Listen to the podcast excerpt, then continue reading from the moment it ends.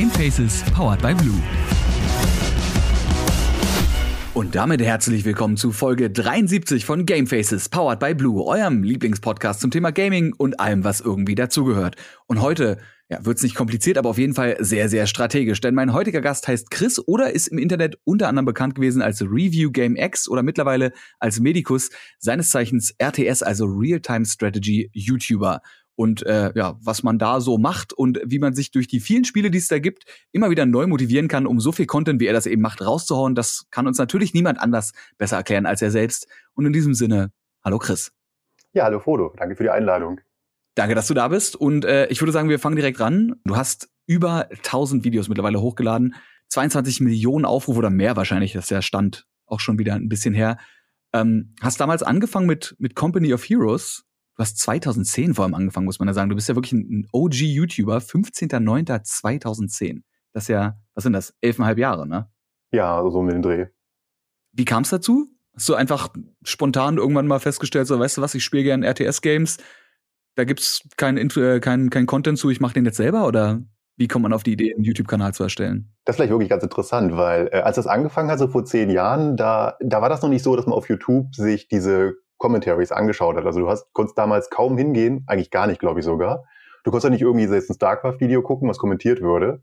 Ich hätte zumindest nicht gewusst, wo. Damals war das so, wenn du ein Replay kommentiert haben wolltest, zumindest bei Company of Heroes, dann hast du dir das Replay gedownloadet auf Gamer Replays.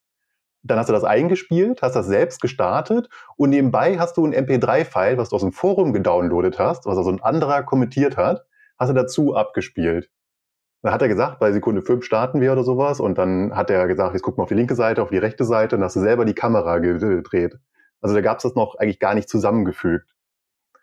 Ja, und das hat mir also gut gefallen, dass ich irgendwann gesagt habe, das möchtest du auch mal machen. Und äh, irgendwie hat sich angeboten, das halt direkt halt in einem aufzunehmen. Nicht nur MP3-File, sondern eben mit meiner eigenen Kameraführung. Also ich habe das sicher nicht erfunden, das wollte ich nicht sagen, sondern es ist wirklich äh, damals, ich habe das zumindest noch nicht gesehen, dass dafür, dass das gab. Und habe dann einfach mal mit losgelegt aus Hobby, ohne jetzt Hintergedanken irgendwas zu haben, dass man irgendwie Geld verdienen will oder keine Ahnung. Einfach nur, um bei dem Hobby mitzumachen, weil ich das super spannend fand, darüber zu reden, über Replays und alles. Ja, und so hat das dann eben begonnen, ganz langsam.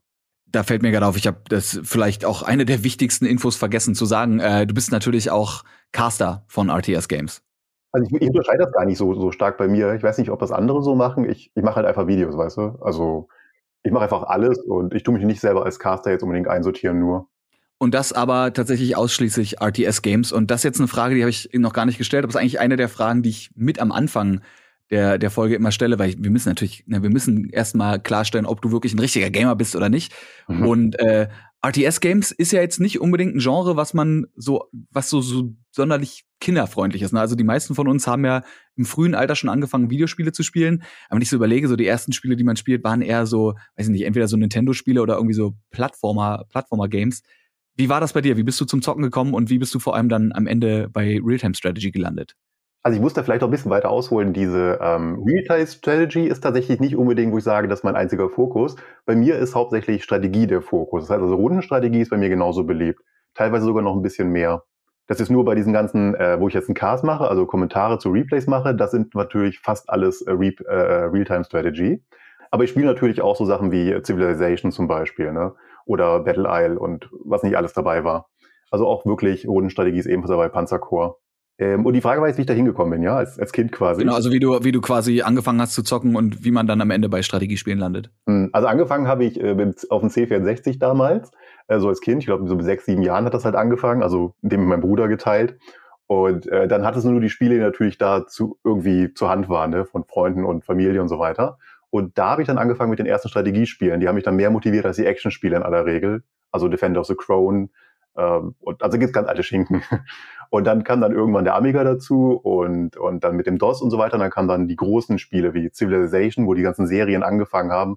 Master of Orion, solche Geschichten halt.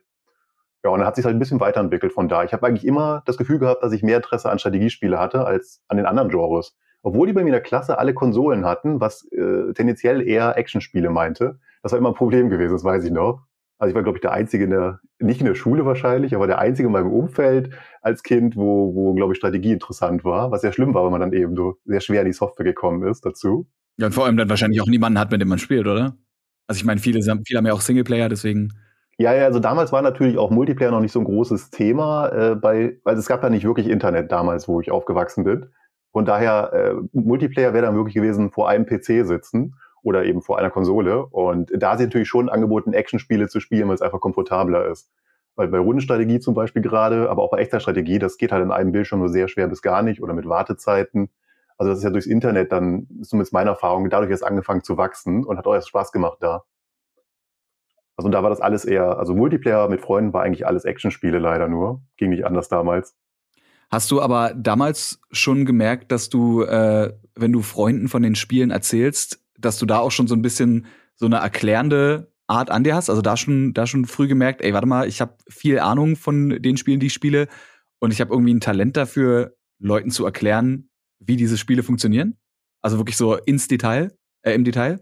Also tatsächlich als Kind und, und Jugendlicher ist das äh, überhaupt nicht äh, durchgeschieden. Einfach deshalb, weil also alle in meinem bekannten Freundeskreis haben halt eben diese Actionspiele gespielt oder Abenteuerspiele und so weiter. Und da habe ich mich einfach nur als Freund der Gruppe quasi angehangen und mitgemacht. Und wenn ich dann meine Strategiespiele hatte, das für mich keiner erklärt haben, weil es halt auch keiner spielen wollte. Und da kam es eigentlich nie zum, also man konnte nie drüber sprechen wirklich. So richtig angefangen hat das erst so ein bisschen, ähm, als ich meine Ausbildung begonnen habe. Ich habe Ausbildung zum Verkäufer äh, gemacht und ich habe in so Computerspielladen gearbeitet. Und da musste man natürlich die Kunden am Tresen beraten zu den Spielen. Und da hat das natürlich ein bisschen angefangen, dass ich zeigen konnte, äh, hör mal, das habe ich jetzt schon gespielt, so, so sieht das aus. Und dann ist es ins Gespräch gekommen. Und da hatte ich so ein bisschen den Eindruck, dass ich vielleicht den einen oder anderen da äh, was zeigen kann. Ja, und das machst du ja mittlerweile, mittlerweile täglich. Und das äh, tatsächlich auch schon so ein bisschen das Hauptthema, weil du lädst ja täglich zum Teil auch wirklich mehrere Videos hoch. Und da würde mich jetzt mal interessieren, wie sieht so ein Tag eigentlich bei dir aus? Also hast du so, hast du so eine bestimmte Routine, dass du auf so ein wirklich schon krasses Produktionslevel oder Produktivitätslevel kommst? Also es ist tatsächlich nicht so, dass ich mir jetzt einen Plan oder sowas gesetzt hätte. Ich mache das wirklich nach Lust und Laune, weil wenn ich ohne Lust und Laune da rangehe, dann, also ich, ich kann mich dazu nicht zwingen. Das merkt man, glaube ich, würde man auch im Video sonst merken. Ähm, ist aber schon so, dass ich mache, also jetzt gerade Age of Empires, das jetzt relativ äh, regelmäßig bei mir, weil die auch sehr kurz sind, die Dinger. Ne? Die sind so eine halbe Stunde vielleicht. Beim Cabinet of Fuse hat man schon eine Stunde immer früh gehabt bei den Replays. Und da kann ich halt öfter durchquetschen. Und da mache ich halt morgens äh, einfach direkt nach dem Frühstück mache ich halt ein Video, weil ich auch gerne reingucke und auf dem Laufenden bleib. Und das hat sich jetzt etabliert. Kaffee machen, äh, frühstücken und dann einfach ein Replay anschauen und eben kommentieren nebenbei. Das, das macht richtig Spaß. Das ist in den Alltag jetzt quasi drin. Und jetzt so bei anderen Videos, da kommt es halt immer ein bisschen drauf an. Also gerade jetzt mal diese aktuellen äh, Project Zomboid, wenn ich das spiele. Das ist ja auch Echtzeitstrategie ähm, echte Strategie Abenteuer vielleicht misch. Auf jeden Fall, das sind ja Multiplayer-Videos hauptsächlich. Das heißt, da setze ich mich halt abends mit der Community oder mit Freunden zusammen und dann läuft einfach die Aufnahme nebenbei. Das ist gar kein Arbeitsaufwand. Das ist etwas, das spiele ich sowieso nebenbei und da läuft nur die Aufnahme. Also würde ich wirklich nicht als Arbeit oder irgendwas empfinden, was natürlich ermöglicht, dann entsprechend mehr Content hochzuladen. Und vor allem natürlich auch äh, motiviert zu bleiben, weil das ist ja auch immer so ein Thema, ne? Du hast es gerade eben schon gesagt, wenn du keinen Bock auf die Nummer hast, dann machst du es nicht. Und wenn du es machen würdest, würde man es merken. Hast du trotzdem manchmal Momente, wo du merkst, da fehlt dir so ein bisschen die Motivation? Und wenn ja, wie, wie motivierst du dich dann dafür? Ja, also ich, ich weiß, dass so manche Sachen wollen die Zuschauer sehen. Also zum Beispiel, wenn du jetzt Wargame Red Dragon nimmst äh, bei mir oder auch die Steel Division, da wollten die halt zum Beispiel die Kampagne sehen, die Zuschauer.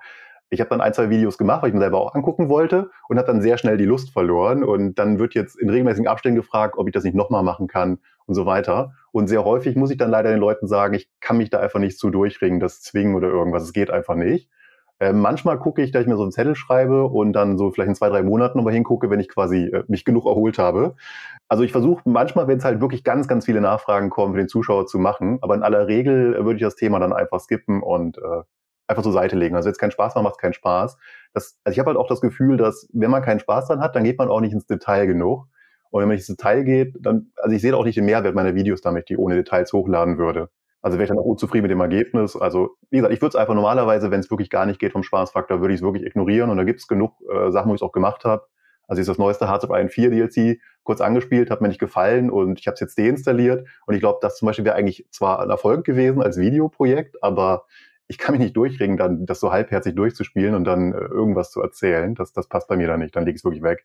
Und ich denke, die Zuschauer wissen das auch inzwischen. Ist ja wahrscheinlich auch auf mehreren Ebenen besser. A, ist für die eigene mentale Gesundheit besser, wenn du dich nicht zu irgendwas zwingen musst, wo du wirklich absolut keinen Bock drauf hast. Und du hast es schon gesagt, die Qualität des Contents, den du dann ablieferst, leidet darunter, wenn du keinen Bock hast. Ich finde äh, diesen diese Idee quasi mit dem mit dem Zettel oder dieser mentalen Notiz zu sagen, ey, angenommen jetzt zum Beispiel, du hast diese Hearts, also gut, naja, vielleicht Hearts of Iron 4, das DLC ist so scheiße, dass du gar keinen Bock drauf hast, aber sei es die Kampagne von einem anderen Spiel, wo du gemerkt hast, ah, das ist was, aber so richtig geil ist es nicht und sich das als Zettel einfach irgendwo hinzulegen und dann, wenn man mal eine richtig gute Zeit hat, zu sagen so, oh, weißt du was, jetzt jetzt geht's mir gerade so gut, jetzt habe ich gerade so Bock auf alles, jetzt könnte ich sogar das, ja, das ausprobieren mal wieder, obwohl ich darauf keinen Bock hatte und dann vielleicht doch mal wieder Content rauszuhauen. Das vielleicht ganz schlau, dass man eben die Projekte, auf die man eigentlich nicht so richtig Bock hat, aber die nicht kompletter Müll sind, dass man die auf so einen Stapel legt und den Stapel irgendwo in Sichtweite hat und sagt so, weißt du was, wenn ich Bock hab, gehe ich mal den Stapel durch und pick mir da irgendwas von raus.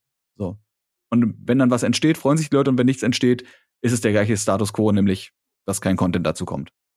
Genau, ich habe den sogar fast elektronisch, diesen, diesen Stapel. Das ist ja, äh, also ich, ich mache das meist über Steam und ich habe die dann einfach, äh, da gibt's ja dieses Steam, da kannst du ja so ähm, die zusammenfassen, die Spiele zu irgendwelchen Genres. Und die klicke ich dann einfach immer wieder mal in Abständen durch. Dann, ich habe so eine Phase, erstmal mal, keine Ahnung, Sonntagnachmittag, wo man nichts zu tun hat. Dann mache ich mir nebenbei ein bisschen Musik an und dann klicke ich diesen alten Stapel immer durch. Und manchmal gehe ich dann wirklich zurück zu so einem Spiel. Also ich habe das schon oft elektronischer Form. Smart, ja. Einfach den, den, bei anderen Leuten ist es quasi der Stapel der Schande, die Spiele, die wir uns im äh, Steam Summer und Winter Sale gekauft haben und nie spielen. Und bei dir ist es der Stapel, ja, des, des nicht gemachten oder nicht zu machenden Contents. Genau. Und der Vorteil bei Steam vielleicht noch, äh, wenn du das so machst, äh, das kann ja auch jeder machen, der auch kein YouTube hat, ne? Äh, wenn du auf die Spiele draufklickst, siehst du dann die letzten News zu dem einzelnen Spiel immer. Ähm, da steht dann zum Beispiel drin, da gab es jetzt einen neuen Patch oder es gibt neue interessante Mods oder sowas. Das heißt, du wirst dann nochmal extra motiviert, wenn du draufklickst und da steht, die haben jetzt was verändert. Das ist dann dieser letzte Kick, den man vielleicht bräuchte, um sich nochmal zu motivieren. Und vielleicht genau der Patch mit den Sachen, die dich damals äh, angenervt haben, wo du sagst, ah, okay, Einheit XY ist raus oder Einheit XY ist jetzt endlich brauchbar oder sowas. Ja, yeah, genau. Smart, ja. Okay, das, äh, das schreibe ich mir auf meine mentale Notiz, um mir dann eine weitere mentale Notiz mit meinen Spielen zu machen. Äh, du hast gerade eben auch schon gesagt, du musst ja wirklich, äh, du, du, musst ins Detail gehen und du musst halt wirklich Ahnung haben. Und äh, man, man kann dich, vielleicht machst du es nicht selber, aber man könnte dich ja theoretisch auch wirklich schon als, als RTS-Experten bezeichnen der auch äh, mal einen Publisher kritisiert oder auch mal Firmen kritisiert. Wie würdest du sagen, ist es dazu gekommen, dass du, also ich weiß nicht, würdest du dich selber als, als Experten bezeichnen? Hm, also es kommt ein bisschen drauf an, Experte in was. Also wenn es jetzt nur zu sagen, als Spieler Experte sicher nicht. Also gerade meine Klickraten oder wie man halt Muscle Memory am besten macht und alle viele Kleinigkeiten, die halt ein Pro-Gamer so kann, habe ich mit Sicherheit nicht drauf und werde ich wahrscheinlich auch nie lernen. Ähm, Wenn es jetzt vielleicht, sagen wir mal, um so Taktik und Strategie geht, Game-Mechaniken halt, wie die funktionieren und was man mit halt machen kann. Also wirklich so, was halt vielleicht ein Kommentator auch braucht. Ne? Ich weiß nicht, ob Experte das richtige Wort ist, aber ich denke, ich habe da schon überdurchschnittlich äh, Erfahrung sammeln können und kann das auch präsentieren. Ist, ja, es ist, ist auch schwer, sich äh, sich selber als sowas zu bezeichnen. Deswegen ist mir gerade eben bei der Fragestellung, die war schon so ein bisschen geladen, die Frage so, also würdest du dich selber als Ex würdest du das machen? Würdest du dich als Experten bezeichnen? Nee, aber also würdest du von dir aus guten Gewissens sagen, du hast schon ein, und hast ja gerade eben schon gesagt, ein überdurchschnittliches äh, Wissen, zumindest an, an Techniken und Strategien. Ähm, wie ist es, wie ist es dazu gekommen? Wie würdest du sagen, ist dein Werdegang gewesen, um quasi im Endeffekt jetzt jemanden wie mich zu haben, der dich dann als Experte bezeichnet? Ist das einfach jahrelanges Spielen oder hast du dir direkt das irgendwie als Aufgabe gesetzt oder als Ziel gesetzt zu sagen, so ich möchte so viel Wissen wie möglich anhäufen? zu solchen Spielen? Also ich glaube, ich habe ich hab eine äh, Vorliebe dafür, Sachen zu, zu verstehen und dann auch gerne das mit anderen zu teilen. Das ist wirklich eine Kombination. Ich habe das früher schon gemerkt beim Sport oder irgendwas anderem, wo es irgendwie ging. Eben auch zum Beispiel durch die Verkäuferausbildung. Ne? Da gehört es ja mit zum Job quasi, äh, Leuten was zu erklären. Das motiviert ja halt auch das Spiel dann zu kaufen. Ja, das ist halt bei, bei jetzt Spielen auch so. Also wenn ich jetzt, nehmen wir mal Age of Empires, ja relativ neu. Als das rauskam, hatte ich ja genauso viel Ahnung wie jeder andere auch. Wahrscheinlich sogar noch weniger, weil ich die Vorgänger fast gar nicht gespielt habe. Und äh, trotzdem konnte ich relativ schnell Videos rausbringen, die, glaube ich, viele Leute gerne geguckt haben. Einfach weil ich hingegangen bin und habe mir gesagt, okay, äh, was ist denn jetzt, was muss man über das Spiel wissen, um überhaupt äh, das genießen zu können, um, um da auch besser zu werden. Und dann habe ich mir halt einfach die wichtigsten Dinge erst angeschaut, noch nicht alle Details vielleicht, so erst die wichtigsten. Und habe das dann für die Zuschauer so versucht zu erklären, zu präsentieren, wie ich das ganz gerne als Anfänger gehabt hätte. Also ich habe wirklich alles erklärt. Warum braucht man da jetzt so viel Arbeiter? Wo muss man die Ressource sammeln und nicht die vor der anderen? Also Fragen, die ich mir selber gestellt habe als Anfänger und habe nur die erklärt und auch äh, dann natürlich öffentlich gemacht, dass ich selber auch keine Ahnung erstmal habe. Und das habe ich dann so häufig gemacht, dass bei jedem Mal natürlich ein bisschen besser wird und man mehr und mehr ins Detail gehen kann. Und ich glaube, äh, dass man dadurch diesen Mehrwert halt auch schafft für den Zuschauer stückchenweise, immer ein bisschen mehr. Also es ist nicht so, dass ich mich hinsetze am Anfang bei neuen Spielen und sage, ha, ich will da jetzt Experte oder irgendwas werden und will da jetzt super Videos rausschalten, sondern es ist wirklich auch so, dass ich die zum Teil für mich selber auch mache, die Videos am Anfang. Ich gucke mir die ja selber an und dann sehe ich selber, hat das funktioniert, äh, hat das Sinn gemacht also ist das wirklich eine schöne, ein schönes Video gewesen, was ich auch wirklich selber genossen hätte, wenn ich es nur für mich gemacht hätte. Ja, und dann kam eben eins zum anderen zusammen. Dann, dann kommt das, glaube ich, dass man eben auch dem Zuschauer da Mehrwert gibt. Ist wahrscheinlich auch gar nicht so eine blöde Herangehensweise, wenn man jetzt ne, von sich selber auch so ein bisschen als, als der durchschnittliche Mensch oder der durchschnittliche User ausgeht und sagt so, ey, was würde ich eigentlich gerne wissen wollen? Natürlich, ich meine, es gibt immer Leute, die brauchen noch mehr Wissen, die wollen in einem Spiel noch einen höheren Rang kriegen oder die wollen noch mehr Verständnis haben, aber dafür gibt's dann eben in-Depth-Guides irgendwie.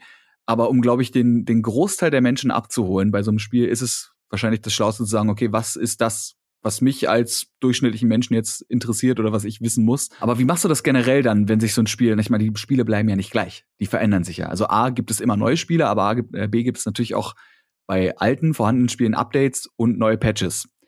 Und jetzt ist die Frage, wie, wie machst du das, um dich da auf dem neuesten Stand zu halten? Also wenn es einen neuen Patch gibt, musst du dir den dann wirklich komplett durchlesen? Musst du dann, ist es wirklich so, dass du dich hinsetzt und sagst, Einheit XY wurde jetzt gebufft, weil hat jetzt, weiß ich nicht, höheren Attack Speed. Testest du das dann alles wirklich ins Detail, also wirklich bis, bis in die letzte Nummer aus oder wie machst du das? Ja, also das hängt ein bisschen immer vom Spiel natürlich auch ab, aber also nehmen wir zum Beispiel mal Hearts of Iron 4. Ähm, da ist es so, diese Patch Notes sind ja relativ lang, die sind ja seitenlang. Äh, ich, tatsächlich gucke ich mir, lese ich mir die immer alle komplett durch und finde die auch super spannend zu lesen aus irgendeinem Grund. Also mich fasziniert das einfach, weil bei mir ist tatsächlich, wenn ich diese Patch Notes lese, habe ich immer dieses äh, Entdeckersein ist ein bisschen dabei, weil du wirst ja häufig bei Patch Notes sehen, dass der Entwickler eine Game-Mechanik indirekt oder unbeabsichtigt erklärt, die im Spiel nicht erklärt wurde. Und die zu finden, macht mich halt äh, richtig happy. Also heute Morgen zum Beispiel, da gibt es jetzt ein ganz aktuelles Beispiel, äh, Age of Empire 4, haben die die Patch Notes gestern Abend veröffentlicht. Ich habe dir heute Morgen ein Video drüber gemacht. Der kommt bis morgen raus, der Patch. Und da haben die im Kleingedruckten ganz unten, noch nicht mal unter Patch Notes, sondern nur im Ausblick hingeschrieben, dass es eine Game-Mechanik gibt, die im Spiel eigentlich so nicht angezeigt wird. Und äh, da war ich natürlich direkt wieder glücklich, als ich das entdeckt habe. Und das ist sehr spannend. Also das, das motiviert mich auch ein Stück weit, das zu lesen zusätzlich. Aber also genau. quasi einfach noch mal mehr mehr reinzulesen als als das, was quasi das Entwicklerteam dir zu sagen gibt, sondern wirklich ja Neugier ist glaube ich auch ein auch ein gutes Wort dafür, oder? Ja, einfach genau. neugierig also, zu sein ja. und zu gucken, was an Infos kann ich mir da rausziehen. Genau, genau. Also diese Patchnotes sind deswegen auf jeden Fall interessant wegen diesem Neugierfaktor, wo man auch was entdecken kann und halt wie eine Anleitung lese. Ich lese auch gerne Anleitung aus irgendeinem Grund, wahrscheinlich aus einem ähnlichen. Und ja, und dann natürlich, äh, wenn ein Patch rauskommt, der andere Gedanke ist natürlich, wenn ich das Spiel selber spiele, und das sind die einzigen Patches, die ich eigentlich auch lese dafür, dann ist es natürlich so, der Patch verändert ja irgendwas Wichtiges im Spiel. Und ich möchte natürlich vorher wissen, wie das dann funktioniert. Und der Patch sagt mir das halt. Und das macht es dann nochmal ein Stück spannender für mich. Und dann habe ich natürlich diese Patch-Videos, wie gesagt, jetzt heute Morgen aktuell wieder eins, äh, wo ich das dann auch einsortieren kann für die Community, kann sagen, okay, hör mal, die haben jetzt diese Variable geändert. Ich denke, das wird das und das im Kontext bedeuten. Und ich finde es einfach faszinierend, darüber zu sprechen, das dann in, in die Öffentlichkeit zu setzen und dann unter den Videos die Kommentare zu gucken, wo die Leute sagen, ah, das sehe ich auch so oder das sehe ich nicht so und auch warum nicht. Und dann also Diskussionen damit auch ein Stück anzustoßen. Das, das macht einfach nochmal einen extra Fun-Faktor für mich aus. Das ist ja vor allem auch so eine, so eine gewisse Art analytisches Denken, was nicht jeder Person liegt und vor allem auch nicht jeder Person Spaß macht. Das ist aber auch schon was, wo du schon als Kind gemerkt hast, so das ist einfach deins wahrscheinlich, oder? Hast du schon, hast du als Kind schon überlegt oder als Kind schon irgendwie Jobwünsche gehabt in so eine Richtung, irgendwie einen analytischen Job, äh, analytischen Job zu machen? Nee, gar nicht. Eigentlich überhaupt nicht. Also als Kind, äh, wo ich ganz jung war, wollte ich nur Computerspiele verkaufen, dann auch erreicht und später wollte ich nur Profi-Eishockey spielen, was dann wohl nicht klappte. Aber so analytischen Job direkt äh, eigentlich gar nicht. Das kam wirklich mit der Zeit, als ich auch gemerkt habe über das Computerspielen und das Reden darüber, dass mir das gefällt, glaube ich. Das äh, passt, glaube ich, gut zusammen. Es kam eins zum anderen. Obwohl es beim Eishockey auch ein bisschen kam. Ich war der Eishockey-Trainer und also für Hobbymannschaften nichts Besonderes, aber äh, da musste man ja auch analysieren und dann den Leuten das näher bringen. Da habe ich das, glaube ich, erst gemerkt in diesen Zeiten. Also das Kind noch eigentlich gar nicht. Wenn wir von Analysieren reden, habe ich direkt äh, die nächste Frage. Und zwar ist es ja bei dir tatsächlich so, ähm, was für viele Content Creator und natürlich auch gerade so auf Twitch zum Beispiel oder auch auf YouTube ähm, immer so eine Hürde ist, ist ein Spieletitel wechseln, weil man ist natürlich, oder nicht, nicht alle, aber viele Leute sind dann bekannt für einen Spieletitel. Und bei dir ist es aber so, deine Community folgt dir eigentlich relativ unabhängig des Spieletitels. Also wenn man mal so durchgeht, du hast halt Hearts of Iron 3 und 4, Advanced Tactics, Democracy 3, Rome 2, Crusader Kings äh, 3, hast du dir alle angeguckt und bist an so Mainstream-Titeln, wie zum Beispiel einem Warcraft 3, einem Dry, einem Command Conquer, einem StarCraft 2, eigentlich vorbeigelaufen. Wie, wie hast du das geschafft? Hast du das, äh, musst du das auch analysieren und hast dann geguckt, okay, wie kann ich es schaffen, eben äh, an diesen Mainstream-Titeln vorbeizulaufen und trotzdem auch Titel zu wechseln und die Leute bleiben bei mir oder ist das einfach passiert? Hm, also erstmal zu den, diesen Mainstream-Titel, also StarCraft 2 zum Beispiel. Ich habe mir die auch alle damals gekauft oder wenn ich umsonst bekomme, umsonst gespielt. Und ich glaube, für StarCraft habe ich mal einen Replay mir auch angeguckt und kommentiert.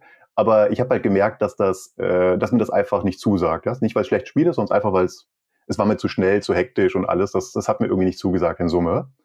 Ähm, und dann lege ich das auch für mich persönlich beiseite, weil ich meinem Kanal nur mache, was mir Spaß macht. Ne? Wie eben erklärt, das geht halt einfach darum, dass, dass ich dann auch glaube, dass dann nur Mehrwert hat, wenn es mir Spaß macht.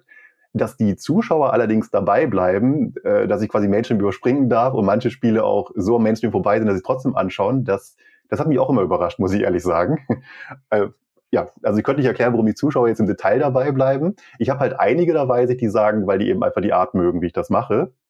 Und ein paar andere sind natürlich auch aus derselben Nische wie ich. Ne? Äh, warum ist der Großteil dabei bleibt, das könnte ich dir jetzt gar nicht erklären. Da muss man wahrscheinlich eher die Zuschauer fragen. Gut, das, aber es wird wahrscheinlich dann äh, so eine Mischung, so eine Mischung aus allgemeinem Interesse für RTS-Games als auch eben wahrscheinlich Interesse an deiner Person. Wobei vielleicht nicht deiner Person, weil du äh, so viel Infos von dir persönlich gibt's ja eigentlich gar nicht. Aber dann eben äh, Interesse oder oder dem dem Mögen, ich kann gar nicht mehr reden hier, was ist denn los? Äh, dem, dem Mögen der Art oder deiner Art sein. Was, war das ein Satz, ja, oder? Ja, ja, das war ein Satz. Also ich glaube auch, das, das, wie gesagt, was ich manchmal halt höre, aber ich weiß halt nicht, für wie viel, wie viel Zuschauer das halt gilt nachher, ist halt, dass die halt mögen, dass ich wirklich äh, analytisch an die Geschichte rangehe. Und das mögen die halt auch bei, bei Spielen, die sie halt selber nicht spielen.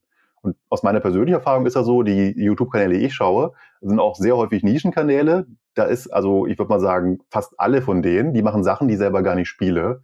Also sogar von Brettspielen hin bis Modelle anmalen. Aber eben wie die das erklären, warum die was machen, mir geht's da wirklich um das Wie und nicht um das Was. Das fasziniert mich. Das ist der Grund zum Abonnieren. Eventuell ist das die Erklärung für meinen Kanal, dass die Leute deswegen äh, bei mir bleiben. Aber wie gesagt, das äh, nur geraten. Ne? Wahrscheinlich auch so ein bisschen das, was man doch schon öfter hört. Und das ist auch die Leidenschaft. Ich meine, man muss einfach merken, dass du Bock drauf hast. Und das überträgt sich dann auch auf andere Leute. Und dann guckt man sich auch plötzlich mal ein 30-Minuten-Video zu einem Thema an, von dem man gar nicht wusste, dass es das gibt oder dass man sich dafür jemals interessieren konnte. Und wo man sich vielleicht auch danach gar nicht weiter zu beliest oder beguckt, aber einfach merkt so, okay, die Art, wie das hier vorgetragen wurde, das ist es halt. Da hätte ich tatsächlich auch noch die Frage, wie du das bei dir mit, den, mit der Spielauswahl machst. Also du hast schon gesagt, so, so du hast selbst äh, diese ganzen Mainstream-Titel dir irgendwie mal angeguckt. Einfach, ja, man kommt ja auch irgendwo nicht vorbei, ne? Und warum nicht einfach mal ausprobieren? Hängt da nichts dran. Aber hast du ein System, nach dem du Spiele aussuchst, die du, die du dir anguckst, die du spielst? Oder ist das eher so ein, du hast so deine vier, fünf, sechs Spielereien, wo du prinzipiell in jedes neue Game reinguckst? Ja, ich glaube, dass ich bin da durch verschiedene Phasen gegangen in den letzten zehn Jahren, ist mein Gefühl. Also generell interessiert mich für Strategie, das weiß ich schon seit Kindheit. Aber ähm, jetzt bei, gerade weil ich die Spiele jetzt teilweise halt auch oder einen Großteil umsonst kriege von den Firmen, kann ich halt sagen, ne, auch wenn ich denke, das Spiel interessiert mich nur eventuell vielleicht, ne, kann ich trotzdem riskieren, das zu spielen ohne viel Geld auszugeben. Und da hatte ich jetzt natürlich mehr Auswahl. Und die ersten Jahre habe ich das, glaube ich, auch ein bisschen mehr genutzt. Da, da habe ich öfter mal nach Spielen gefragt, wo ich mir nicht sicher war. Äh, einfach um alles, alles auszuprobieren. Also da war doch mal ein Action-RPG dabei oder so. Äh, inzwischen ist das so, dass ich sehr stark davon weggehe, dass ich nur noch fokussiert ist, was drauf gehe auf die Spiele. Also es ist ganz selten, dass da eins bei ist, wo ich mir vorher nicht sicher wäre. Also ich weiß zum Beispiel, es muss halt Strategie sein, es muss komplex sein, es muss äh, auch von der Übersicht akzeptabel sein. Ähm, Simulation nehme ich inzwischen auch sehr gerne auf, das habe ich auch über die Zeit gelernt. Also so eine U-Boot-Simulation zum Beispiel wie Wolfpack. Äh, das ist jetzt relativ neu seit ein paar Jahren dabei, dass ich solche Sachen mache. Ähm, also ich, ich merke immer mehr, wie mein Geschmack ist. Und das ist aber eher ein Gefühl, glaube ich, am Schluss, als wirklich, dass ich da harte Finger drauf legen könnte, woran, warum ein Spiel gut oder schlecht ist. Also für mich interessant ist oder nicht ist. Aber ich denke, Strategie muss immer im Vordergrund stehen. Das ist mit der wichtigste Punkt bei allen Spielen. Also wenn da jetzt Action steht, also diese, was gibt's denn, diese Hack- und Slash-Geschichte zum Beispiel, wenn das zum Beispiel bei mhm. Steam schon als Tag steht, dann klicke ich sofort weg, weil ich weiß, das ist nichts für mich. okay. Also so ein Diablo und sowas, da könnte ich mich wahrscheinlich nie für motivieren. Nicht was Schlechtes, sonst einfach nicht meins ist. Hm. Das ist ja das Schöne an äh, generell Unterhaltungsmedien, genau wie Film und Büchern und Musik, äh, dass es mittlerweile so viele verschiedene Genres und so viele verschiedene Arten gibt, dass sich da doch irgendwie für alle Menschen irgendwas findet. Und äh, ja, dann hat man seine Nische und in der kann man dann auch gerne bleiben. Wobei du hast ja schon gesagt, du guckst auch gerne mal in andere Richtungen, zumindest äh, so grob einfach mal irgendwie in Simulation oder sowas reingeschaut. Und äh, wer weiß, vielleicht, ja, vielleicht wird aus dir am Ende doch nochmal ein FPS-Spieler. Wir wissen es nicht. das glaube ich nicht. Also es gibt schon das eine oder andere. Es gab ja jetzt dieses taktische äh, First-Person-Shooter da. Ähm, äh, Ready or Not. Und das hat uns auch Spaß gemacht, weil es eben ganz anders ist. Also es kann sein, wenn es wirklich eine neue Qualität hat. Mhm. Aber generell alles, was irgendwie schnell und hektisch ist, eine Reaktion braucht, äh, ist alles nichts für mich, glaube ich. Da komme ich auch nicht mehr hin. Man wird ja auch immer älter. Ne? Irgendwann, irgendwann ist das dann genau. vorbei mit den, mit den Reaktionszeiten.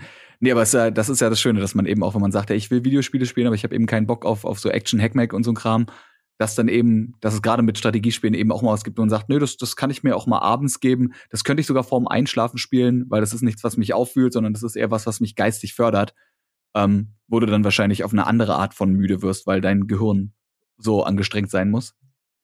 Ja, genau. Also bei mir ist es auch inzwischen so, dass jetzt kommen immer neue Variablen halt dazu. Ne? Die Simulation zum Beispiel, die ich jetzt neuerdings gerne spiele, äh, das halt, weil die ja häufig halt Multiplayer-Faktor haben. Ne? Also so vier Mann bist du auf dem U-Boot und du spielst halt miteinander und tust miteinander halt irgendwie die echte Welt nachleben in irgendeiner Form. Das ist halt einfach auch dieses äh, Community, das Wir-Gefühl, das Miteinander was machen, was ja auch bei Project Zomboid jetzt der Fall ist bei dem Projekt. Also ich merke halt, dass diese Dinger, wo man einfach abends anmacht und spielen kann mit ein paar Leuten, dass das immer beliebter bei mir persönlich wird und immer weg mehr von diesem Competitive, was ich vielleicht früher gehabt hätte. Mhm. Es ist eher so ein, so ein bisschen, muss gerade dann denken, auch wenn das auch bei Competitive-Spielen geht, aber das ist so ein bisschen dieser Optimierungsprozess. So klingt es zumindest, als ob das das ist, was dich an den Spielen hält. Einfach zu gucken, wie kann man eben eine Strategie bauen, die eben so optimal oder so schnell oder mit so, so schnell wie möglich oder mit so wenigen Ressourcen wie möglich funktioniert oder sei es eben auch in der Simulation, wie kann man bestimmte Abläufe eben so planen, dass die mit möglichst wenig Aufwand funktionieren. Ja, ich glaube, das ist ein ganz großer Aspekt bei, bei Strategiespielen generell. Man möchte halt mit einem Plan, oder ich zumindest möchte mit einem Plan ins Spiel reingehen und dann kreativ irgendwie versuchen, äh, diesen Plan umzusetzen, meine Ziele zu erreichen. Das ist bei allen Strategiespielen ein großer, großer Aspekt. Und auch bei so einer U-Boot-Simulation, dass man oder überhaupt bei Simulationen, ist ja auch ähnlich. Wie funktioniert das? Und was sind dann unsere Pläne, unsere Ziele zu erreichen? Und wenn man diese Sachen doch kombinieren kann, dann eben mit Mitspielern, die mit über diesen Plan reden und Lösungen anbieten, dann ist natürlich perfekt. Bist du in so einer Gruppe dann auch der, der den Plan macht, oder bist du quasi der, der die Informationen bereitstellt und dann anderen Leuten quasi präsentiert und sagt, so, jetzt macht euch mal einen Kopf? Ich mache das tatsächlich vom Wissen sehr häufig auch ein bisschen abhängig. Also bei vielen Spielen ist es häufig, dass ich das äh, so ein bisschen die Führung übernehme. So Hearts of Iron und sowas war das früher immer gewesen im Multiplayer. Aber jetzt, wenn es so Spiele sind, also wir haben eine Zeit lang haben wir halt League of Legends gespielt als, als Fünfer-Team, so mit Turnier, mit Clash und sowas regelmäßig. Und da weiß ich halt, dass die anderen einfach viel mehr Ahnung haben. Und da habe ich die Führung auch mit Vorliebe halt anderen übergeben. In meinen Videos wird man da kaum reden hören. Also ich, ich sehe schon, also mir geht's wirklich dann auch um den, um dass man das Ziel auch erreicht und dann, wenn ich weiß, einer ist besser, lasse ich den auch ganz gerne in den Vortritt. Das ist lustig, dass du gerade äh, LOL ansprichst, weil ich habe mich vorhin schon mal mittendrin gefragt und es dann aber leider wieder vergessen, wie deine Meinung zum Thema MOBAs ist, weil MOBAs ist ja irgendwie, es ist so genau in der Mitte von dem, was du sagst. Also auf der einen Seite sind ja MOBAs aus Strategiespielen entstanden. Ne? Also wir, wir wissen, glaube ich, alle, dass ein, dass ein Dota aus äh, Warcraft 3, was Warcraft 3, die Mod? Ja, ne, von Icefrog? Ja, ja. Ja, ne, aus, aus, aus einer WC3-Mod entstanden ist ähm, und ein League of Legends und auch ein Heroes of the Storm, so erfolglos wie es halt sein mag, ja, irgendwie alle auf dem gleichen Prinzip basieren. Aber auf der anderen Seite hast du eben schon diese hyper-kompetitive Komponente, von der ich jetzt eben nach dem, was ich von dir weiß, gedacht hätte, dass es nicht deins ist. Ähm, ja, wie ist deine Einstellung generell zu so MOBAs? Also LOL scheint ja doch irgendwie zumindest in deinem Pool von spielbaren Spielen zu sein. Ja, also LOL, ich habe fast das Gefühl, dass das äh, so aus der Kindheit, also ich Kindheit ist wahrscheinlich zu früh gesagt, ich habe vor zehn Jahren, glaube ich, angefangen, wann das war aber es ist irgendwie davon übergeblieben. Wenn ich heute würde ich wahrscheinlich kein neues MOBA mehr anfangen. Aber das spiele ich ja schon seit zig Jahren und da tatsächlich gibt es noch diesen Competitive-Faktor ein Stück weit, wo ich sage, da will ich auch auf jeden Fall äh, spielen und erfolgreich sein. Es ist aber wirklich grenzwertig, wie du schon angedeutet hast, weil man braucht Reaktionsvermögen. Zu dem mhm. Reaktionsvermögen mhm. braucht man auch extrem viel äh, Hintergrundwissen über die ganzen Helden und die Fähigkeiten und die Rollen und was nicht alles gibt. Ne? Ähm, von daher ist das ist so ein bisschen grenzwertig bei mir. Also ich will es spielen, weil es halt wirklich viel diese Strategie bietet, sehe aber auch, dass da viele Faktoren bei sind, die mich daran hindern, jemals erfolgreich zu werden, was ein Stück weit auch demotivierend ist. Aber wir hatten halt, wie gesagt, mal ein Fünf-Mann-Team gehabt, auch äh, zwei Phasen, wo wir das gespielt haben. Und Das hat eine Menge Spaß gemacht, weil eben auch diese, ein paar dieser Faktoren, die, die ich halt nicht leisten kann, das ganze Hintergrundwissen zum Beispiel zu diesem Spiel, mhm. haben halt die anderen dann geleistet, ne, und äh, haben mich damit durchgezogen. Da war ich dann froh über eine Anleitung. Und dann hat es auch wieder ein Stück weiter mehr motiviert. Ist ja auch ein Teamspiel am Ende, ne? Auf jeden Fall. Aber wahrscheinlich auch, ich meine, wenn du sagst, das, du hast es vor zehn Jahren schon gespielt, ähm, hast du halt nicht mehr diesen Einstieg. Wenn ich zum Beispiel für mich jetzt überlege, ich, ich habe immer so Phasen, alle drei Jahre gucke ich mal in zwei Games LOL rein und denke mir dann wieder, nee, ich bin auch selber zu kompetitiv. Ich will dann alles wissen, aber ich habe nicht die Zeit, mich in 100, wie viel? 40? 50? Sind es 156 inzwischen? 156 Champs reinzulesen und alle Interaktionen zu wissen. So, das ist, aber die, die wollte ich wissen, weil ich habe keinen Bock, dann in einem, in einem 1v1 in der Toplane rumzugucken und mir zu denken, warum bin ich jetzt gestorben? Was war das für eine Fähigkeit? So. Und das bei dir wahrscheinlich dadurch, dass du es früher schon gespielt hast, hast du halt ein gewisses Grundrissen und äh, ohne dich jetzt analysieren zu wollen, aber es klingt auch so ein bisschen so, als ob du dir noch beweisen willst, dass du zumindest in dem Spiel äh, ja doch irgendwie das Wissen hast und das anwenden kannst und das, was dir fehlt an Wissen, äh, gleichen deine Mates für dich aus. Ja, genau, ganz grob kann man das so sagen. Also diese Einstiegshürde, ne, dieser Wiedereinstieg, den du gerade erwähnt hast, der, der, ist halt wirklich ein Problem bei LoL. Den merke ich auch, wenn ich einen Monat nicht gespielt habe. Also unsere Gruppe ist jetzt auch wieder offline zum Beispiel als Team, einfach weil die Leute sagen, ja, ich habe einfach wieder zu lange nicht gespielt, ich muss mich wieder reinarbeiten. Also die Einstiegshürde ist wirklich das größte Problem für viele, glaube ich auch. Auch für mich persönlich. Im Moment mache ich zum Beispiel auch nur an, um nebenbei zu entspannen. Competitive habe ich beiseite geschoben, eben weil ich mich nicht reingelesen habe in die aktuelle Entwicklung. Ich, ich mache LOL an, um zu entspannen, ist auch ein Satz, den man so eigentlich nicht so oft hört, aber gut. man muss dazu sagen, ich bin nur Supporter, spiele nur Support. Das sind Leute, die immer hinter den Leuten stehen, wo sie alle darüber aufregen, dass sie AFK sind. Also ich mache schon einen ordentlichen Job, hoffe ich, aber Support ist, glaube ich, entspannter als bei den anderen. Du hast zumindest ein, ein klares Ziel. Lass dein, lass dein ADC nicht sterben und fertig ist. Ja, genau. Ich drücke im richtigen Moment die richtige Taste, hoffe ich, und sonst tue ich einfach nicht mehr Musik hören. Ist wirklich zu entspannen. Ja, ich meine, aber dafür gibt's ja, dafür gibt's ja nicht Ranked Mode, ne? Wo man ich mache das tatsächlich im Ranked Mode. aber aber okay. die Winrate ist nicht so unterdurchschnittlich. Also die ist normal für das, wo ich spiele, glaube ich. Also ne, irgendwann hängt man ja auf seinem Elo. Also ich mache das halt auch nicht schlechter als andere oder besser wahrscheinlich. Und wenn du es schlechter machen solltest als andere, dann fällst du halt genau in die Elo, wo du. Also ich denke, jeder Mensch ist irgendwo in der Elo, die er verdient. So. Ja, ja, das würde ich auch denken. Also gut, es gibt auch Leute, die sind boosted, aber jetzt ich mache ich mach einen komischen Topf auf den, den lasse ich wieder zu. Das muss ich mir heute nicht mehr geben. Ähm, wobei ich gerade eben dran denken musste, gerade für jemanden wie dich, der eben so an, an äh, Zusammenhängen und so interessiert ist, wäre natürlich, ne, ich meine, je größer der der Champion Pool in LoL ist, umso mehrere, umso mehr Figuren ähm, beeinflusst es ja auch, wenn du bei einem Champion einen Wert änderst, weil du könntest ja dann wirklich sagen, okay, jetzt wurde bei ja Champion XY kann ja kann ja jeder sein, wurde der Attack Speed gebufft. Wie hat das Einfluss auf alle 155 anderen Charaktere in diesem Game?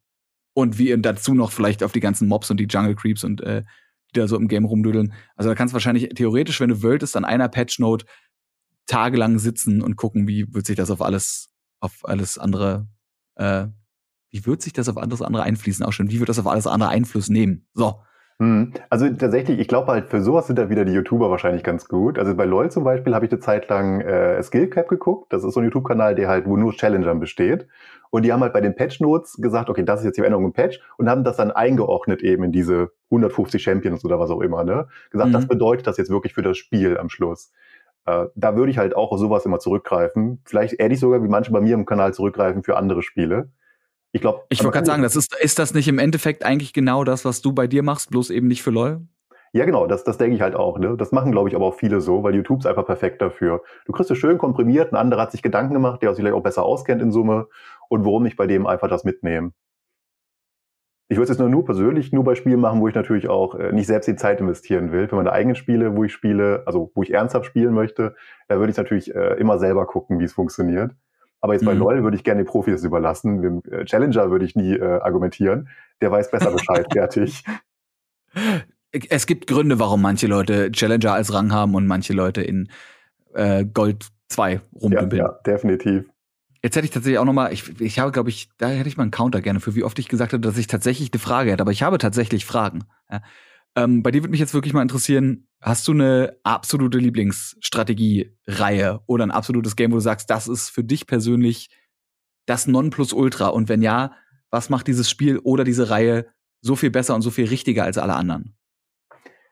Ah, das ist immer schwierig. Also, wenn ich meine Spielzeit einfach nur schauen würde auf Steam, wäre das wahrscheinlich Hearts of Iron, die Hearts of Iron Reihe, sowohl drei als auch vier und vielleicht Wargame und Company of Heroes. Also, das sind so diese drei großen Reihen, die mir jetzt einfallen würden. Ähm, warum die jetzt besser sind als vielleicht die ganzen anderen Sachen? Ich glaube in Summe, weil die, weil die komplex sind, weil die ähm, viele Möglichkeiten für Strategie und Taktik anbieten, weil die spannende Momente haben, weil die Multiplayer sind wahrscheinlich auch. Wir sind natürlich, glaube ich, auch alle irgendwie Weltkrieg oder Kalter Krieg, aber das hatte keine mhm. Relevanz für mich tatsächlich gehabt. Es ist schwer, die Finger drauf zu legen. Also ich würde sagen, sobald das Spiel eine gewisse Komplexität hat, Komplexität bietet mir halt persönlich die Möglichkeit, kreativer zu sein. Je komplexer, desto kreativer kann ich halt spielen. Ne? Ich bin nicht vorgezogen auf zwei, drei verschiedene Wege nur, sondern kann so viel wie möglich machen oder was das halt eben anbietet. Das ist halt für mich mhm. sehr wichtig. Und dann muss es halt auch äh, von der Übersicht vielleicht stimmen, von der Steuerung. Also wenn wir jetzt zum Beispiel Company of Heroes 1 nehmen, ich spiele immer nur von 1, rede ich nur. Zwei habe ich mich nicht für erwärmen können, leider. Ähm, da ist halt du hast halt diese Möglichkeit im Spiel, das haben viele dieser Extra-Strategie-Spiele in der Form nicht, da kannst du halt im Spiel eine verschiedene Doktrin wählen, was bedeutet, du kannst die Fähigkeiten ändern von deiner Nation. Ähm, dann sind die Einheiten sehr abwechslungsreich. Du kannst verschiedene Upgrades vergeben, die du dann im Spiel auch verwenden kannst. Also nicht nur passive Upgrades sind, sondern die deine Steuerung im Spiel verändern. Ja, zum Beispiel Granate schmeißen. Muss man dann anders steuern, wenn man die freigeschaltet hat. Also das Spiel muss einfach Komplexität haben und dann auch umsetzbar sein, in, dass man es wirklich, wenn man es operativ spielt, dass man das dann anwenden kann da. Und da muss noch ein spannender Faktor dabei sein. Also sowas wie, es gibt halt Spiele, da weißt du, bei LOL hat man es ja sehr häufig, ne? da weißt du bei Minute 15, das verlieren wir jetzt, oder so wie hat man das Gefühl. Äh, man muss das Gefühl haben, dass man wirklich bis zum Schluss auch immer wieder was drehen kann, zurückkommen kann, damit die Spannung gehalten bleibt, was bei Captain Heroes zum Beispiel auch wieder sehr gut designt war, aber auch bei Hearts of Iron eigentlich relativ gut funktioniert hat. Ja, das sind vielleicht so diese Faktoren. Ich weiß nicht, ob ich es jetzt noch enger äh, machen kann. Mhm. Ich, ich finde, glaube ich, gerade Komplexität ist äh, wichtig, weil du hast es schon gesagt, je komplexer so ein Spiel ist, klar ist natürlich auch der Einstieg schwieriger, aber ich denke, bei vielen Spielen kann man ja notfalls auch erstmal eine Strategie wählen, die vielleicht ein bisschen simpler ist, um überhaupt erstmal was zu machen und die vielleicht auch ein bisschen cheesy ist. Ja, also cheesy für die, die es nicht wissen, cheesy Strategien sind meistens äh, simple, aber doch effektive Strategien, die aber ja, wo man, wo man äh, gefrönt wird. Sagt man gefrönt wird? Gerne. Ja, ja, kann man glaube ich sagen. Wo die Leute, wo die Leute dich, also heute, heute ist echt, ich habe aber heute auch Geburtstag, dementsprechend darf ich das auch machen, ne? Äh, äh, herzlichen Glückwunsch. Dankeschön. Ich, ich, ich, will nur eine Ausrede dafür finden, dass ich heute nicht richtig reden kann. Ähm, wo die Leute dich frownen im Englischen jetzt dafür, dass du eben diese Strategie wählst, aber wo du auf der anderen Seite eben auch so tief reingehen könntest ähm, und das Skill-Ceiling oder das Strategie-Ceiling so hoch ist, dass du wahrscheinlich bis an deinen Lebtag nicht alle Kombinationen oder alle verschiedenen Arten, wie man spielen und gewinnen könnte, ausgearbeitet hast. Und das ist wahrscheinlich. Also, das ist, auch wenn es aktuell nicht das beste Beispiel ist, aber das ist ja das, was Blizzard so groß gemacht hat eigentlich. Dieses easy to learn, aber hard to master. Du hast halt einen Grundeinstieg irgendwie, du kommst rein in Game, aber kannst theoretisch wirklich bis an dein Lebensende dir noch andere Ideen ausdenken und dieses Spiel dann meistern. Ja, das hält es auf jeden Fall lebendig. Hm. Und das geht eben wahrscheinlich nur ab einem bestimmten Level Komplexität. Da gibt's bestimmt bestimmt Zahlen und Daten und irgendwelche Auswertungen. Auch wieder was, wie, wie oft ich in diesem Podcast immer wieder sagen werde, hoffentlich gibt's da und wenn nicht, hoffentlich gibt's bald irgendeine Person, die eine Doktorarbeit darüber, äh, darüber schreibt. Was ist das perfekte Level an Komplexität für ein Strategiespiel? Ja, das wäre wirklich eine, schön, wenn das mal untersucht werden würde. Aber ich denke, das hängt wahrscheinlich auch stark vom Spieler ab. Ne? Das ist ja, man müsste dann natürlich gucken, also ich meine, du willst äh, sowohl die Casuals abgreifen, die überhaupt erstmal ins Spiel reinkommen wollen, aber du willst eben dann auch so, so Cracks wie dich haben, die eben einfach ein gewisses Level an Komplexität brauchen, um zu sagen, okay, es wird mir hier nicht langweilig, sondern ich kann da auch, ich weiß nicht, wie viele Stunden hast du jetzt versenkt in, äh, versenkt klingt negativ, aber weißt du, was ich meine, wie viele Stunden hast du in Companies of Heroes? Äh, Quatsch, in, äh, Quatsch, in Hearts of Iron? Ähm, ich glaube, im Viererteil sind es weit über 1000, 1500 vielleicht oder so. In Dreier war ich damals noch ohne Steam. Äh, also auf jeden Fall eine Menge. Weit über 2000 mit beiden, weit über 3000 wahrscheinlich sogar. Das geht halt nur bei einem Spiel, was wahrscheinlich genauso viel Spieltiefe bietet, dass man da auch mal 3000 Stunden reindrücken kann. Ja, genau. Man muss halt was machen können. Ne? Das glaube ich auch inzwischen sehr häufig äh, so Konfliktpotenzial bei, bei neuen Spielen, wenn man im Forum die Diskussion zwischen den äh, Spielern vergleicht. Manche wollen es halt ein bisschen komplexer, manche wollen es ein bisschen mehr streamlined haben. Das hört man ja heutzutage immer häufiger leider. Also es scheint auch kein, kein äh, also keine super Antwort drauf zu geben. Es gibt einfach verschiedene Spielergruppen und die wollen es verschieden haben. Und dann bist du auf Entwicklerseite halt gezwungen, irgendwie alle, du willst alle glücklich machen, weil jetzt wird's jetzt wird's direkt wieder politisch und äh, wirtschaftlich. Aber ich denke mir auch, du musst dann als, als Entwicklerstudio, du willst ja, technisch gesehen, bist ja ein gewinnorientiertes Unternehmen. Du willst also so viele Leute wie möglich abgreifen, aber am Ende machst du was, was weder super komplex ist, um die, die Hardcore-Cracks äh, und Nerds abzuholen und auf der anderen Seite ist es aber zu komplex, um die Casuals abzugreifen und machst halt ein Spiel, was gar keiner spielt, anstatt einfach zu sagen, weißt du was, wir können nicht alle abgreifen, wir können nicht unendlich viel Kohle mit diesem Game generieren. Also committen wir uns jetzt darauf, entweder ein Spiel zu machen für die richtig krassen Nerds oder ein Spiel zu machen für die Leute, die einfach nur mal casual in so ein Strategiespiel reingehen wollen. Ja, vielleicht kommen wir da irgendwann wieder hin, dass sich Entwicklerstudios wieder auf das besinnen, worum es eigentlich geht, nämlich gute Spiele machen. Genau. Ich glaube, das Problem ist nur, also was ich halt häufig lese bei Fortsetzungen ist, wenn du halt im ersten Teil meinetwegen hast du das eher für die, für die Hardcore-Gamer das Spiel, die ganz viel Komplexität wollen. Und dann machst du auf einmal einen zweiten Teil, wo du auf einmal das alles Mainstreams oder eine andere die Casual Gamer ansprechen möchtest. Ich glaube, dann führt es zu besonders großem Konfliktpotenzial. Mhm. Also bei vielen war das ja der Unterschied zwischen Hearts of Iron 3 und Hearts of Iron 4. Da hat das ein bisschen gescheppert zwischen den Fans. Inzwischen ist, glaube ich, nicht mehr ganz so schlimm, aber am Anfang war das äh, ein großer Kritikpunkt von vielen alten Fans. Weil sich die Fanbase da quasi verraten gefühlt hat, oder? Ja, genau. Also ich, ich weiß gar nicht, wie viel sich verraten gefühlt haben, weil Hearts of Iron 3 eine kleine Fanbase hatte, glaube ich. Gab so wenige wie mich, die es wirklich geliebt haben. Ähm, also viele waren, glaube ich, mit Vierer glücklicher. Aber es gab schon diesen Unterschied von, ne? Drei war am Anfang sehr komplex mit Hierarchie und dass die Flugzeuge sich nicht teleportieren und was nicht alles gab. Und dann kam vier auf einmal, was sehr viel gestreamlined hat. Uh, und da waren halt die Fans wie ich und ein paar andere äh, sehr unglücklich drüber. Und dann kommt es halt eher zum Clash zwischen den Fans, ne? Das ist äh, ja schade eigentlich, ne, weil es ist äh, gerade das, was du mit dem du es dir nicht verscherzen willst, weil du hast, wenn du so eine treue Community hast, fände ich es viel wichtiger zu sagen, ich behalte diese treue Community und probiere die vielleicht noch ein bisschen zu vergrößern, aber niemals auf Kosten der dieses harten Fankerns, den ich habe. Ich würde immer gucken, dass ich die glücklich mache und dann gucke, okay, was kann ich noch zusätzlich anbieten, um vielleicht noch ein, zwei, drei Leute mehr auf mein Spiel aufmerksam zu machen. Ähm, aber gut, das ist jetzt auch wieder also so eine Präfer ne, nicht Präferenz, aber wahrscheinlich einfach so eine, so eine persönliche Einstellung, je nachdem, wie man an sowas rangeht. Aber das wäre ja eigentlich wäre das schon das Optimum, das so zu machen. Ja, ich meine, am Schluss haben wir es alle gekauft, glaube ich. Also auch die Hearts euren drei Fans haben den Viererteil gekauft. Und da kann die das wahrscheinlich, also ich würde schon zustimmen, aber ich glaube häufig so, dass die Fans der Serie das sowieso kaufen und wenn sie in einem neuen Teil die anderen, die andere Gruppe ansprechen, dass sie eventuell vielleicht sogar trotz des äh, Gegenwinds verkaufen sie vielleicht sogar in Summe mehr so leider. Aber du kaufst es dann, also angenommen, du hast den Dreier geliebt, kaufst dann den Vierer aus Prinzip, weil du dir denkst, ja, ich vertraue, ich fand ja die anderen Teile gut, also kaufe ich den Vierer auch. Der wird dann total kacke. Kaufst du dann einen fünften? Das ist die Frage. Ich wäre wahrscheinlich so blöd. ich so ganz gerne. Weil klar kannst du den Leuten dann mit dem Vierer die Kohle aus der Tasche ziehen und sagen, ja, ja, na, die, die Idioten, die kaufen den doch sowieso, egal ob der gut oder schlecht wird. Ja, dann verdienst du dich vielleicht mit dem Viererteil dumm und dämlich. Aber was machst du dann beim Fünferteil? So. Ja, also bei mir ist es tatsächlich so, es hängt wieder vom Genre eventuell ab. Also ne, manche Genres haben ja unglaublich viele Spiele, die da down released werden. In, in meiner Nische gibt's halt ganz, ganz wenig leider nur. Deswegen kaufe ich mir einfach alles. Also ich kriege es jetzt sowieso oft umsonst, kann ich eher dazu sagen, aber ich würde es mir auch einfach kaufen, weil es viel zu wenig gibt in meinem Genre. Viel zu wenig. Okay, also dass die, die Knappheit quasi das, was dich dazu bringt, alles, alles mit offenen Armen zu empfangen, auch wenn es vielleicht nicht das, das beste Spiel ja, ist. Ja, ja, also das nächste Civilization zum Beispiel muss ich kaufen, auch wenn ich den sechsten Teil vielleicht nicht so toll fand. Äh, führt kein Weg dran vorbei. ist, ist halt so, wo übrigens auch kein Weg dran vorbeiführt, ist äh, die nächste Folge, die nächste Woche kommt. Aber bevor wir zur Abmoderation dieser Folge kommen, habe ich natürlich noch eine letzte wichtige Frage an dich. Und zwar muss ich von dir wissen, lieber Chris, hast du eigentlich ein Lieblingstier? Tier. Tier. Es muss, also es muss auch nicht zwingend ein Lieblingstier sein, was man jetzt als Haustier haben kann, sondern es kann auch sein, dass du sagst, du hast da, es gibt ein Tier, das findest du einfach super interessant. Oder super cool oder super hübsch ja, oder so. Ich mag Lamas.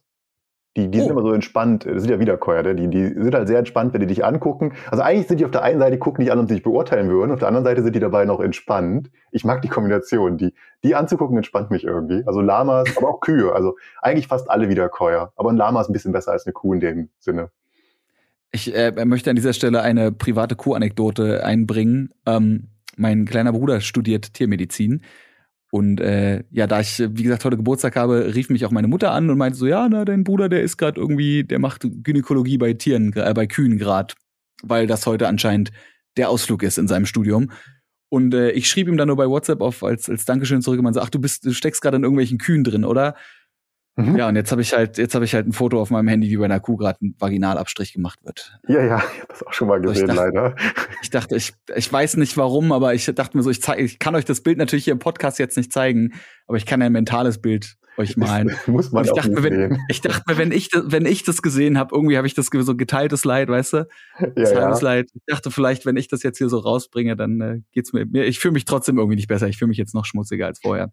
Ich weiß leider auch, Aber wie gut. das aussieht. Ich habe früher mal auf dem Bauernhof Urlaub gemacht. Siehst du? Ja, ich meine, an sich ist es natürlich, aber es ist jetzt nicht was, womit man, ne, man macht WhatsApp auf und plötzlich hast du da so ein, so ein Nude in deinem, so ein Nude, was du nicht unbedingt haben willst in deinem, in deinem Posteingang drin. Ähm, ja. Hast du zufälligerweise noch einen, einen Fakt auf Tasche zu Lamas? Wir brauchen noch einen Tierfakt. Also ich meine, ich habe natürlich auch noch einen anderen Tierfakt notfalls, aber fällt dir Hm, spontan irgendwas ein, was du mal über Lamas gehört hast? Nee, leider nicht. Ich habe jetzt leider auch äh, lustig, wir hatten mal eine Gaming-Sendung, wo der Running Gag war, dass wir keine Lamas in der Show haben und am Ende sind wir einmal auf eine Lama-Farm gefahren, aber trotzdem fällt mir jetzt kein Lama-Fakt ein. Aber mir fällt ein nicht ganz so, Achtung Wortwitz, Lama-Fakt ein. Nämlich geht's heute um Kapuzineräffchen. Das sind ja diese, diese kleinen Affen, die man auch aus Film und Fernsehen durchaus kennt. Und äh, die haben eine ganz spezielle Art, sich ihre Füße zu waschen. Denn anstatt zum Beispiel einfach in den nächstgelegenen Bach oder Fluss zu gehen, pinkeln die sich auf die Hände und waschen sich damit ihre Füße. Okay. Anstatt sie sich auf die Füße pinkeln, was ja schwerkrafts gravitationstechnisch gesehen irgendwie schlauer wäre, pinkeln die sich in die Hände und waschen sich damit die Füße. Okay. Oh, Ja, okay. Vielleicht gibt's da einen Grund Ne? für. Keine Ahnung, mehr Kontrolle über die Waschflüssigkeit oder so. Falls es einen Grund dafür geben sollte, probiere ich den bis nächste Folge rauszufinden. Wahrscheinlich werde ich es verdrängen und vergessen, aber es, vielleicht, vielleicht ist es auch besser, wenn wir nächste Woche nicht über, über Kuhvaginen und äh, Affenpisse reden. Wobei das auch ein guter Titel für einen sehr, sehr weirden Podcast wäre. Das wäre auf jeden Fall ein Clickbait, also oder? Es wäre wär kein Clickbait, wenn es wirklich drin vorkommt. Also doch, es wäre immer noch gute Bait, aber ich würde auch delivern. Ja, ja. Oder es geht, oder es geht um was ganz anderes. Gut, äh, ja, dann, äh, falls du noch einen guten Videotitel brauchst für deine nächste äh, Strategiereihe, feel free, nimm den gerne. Und ansonsten, ja, viel, viel Erfolg dir. Falls ihr mehr von Chris sehen wollt oder hören wollt, dann äh, findet ihn unter Medicus mit C auf YouTube, oder? Ja, genau, darunter muss man ja eigentlich Genau. Ich denke auch. Ähm, ja, und dir viel, viel Erfolg und äh, viel, viel Entspannung und Ruhe bei deinen nicht kompetitiven, sondern Brain-Teasing-Games. Chris, danke, dass du da warst. Ja, vielen Dank für die Einladung nochmal. Und euch da draußen vielen Dank, dass ihr zugehört habt. Und wir hören uns hoffentlich in der nächsten Folge wieder. Folge 74 von Game Faces, powered by Blue. Tschüss. Alles klar, ciao, ciao.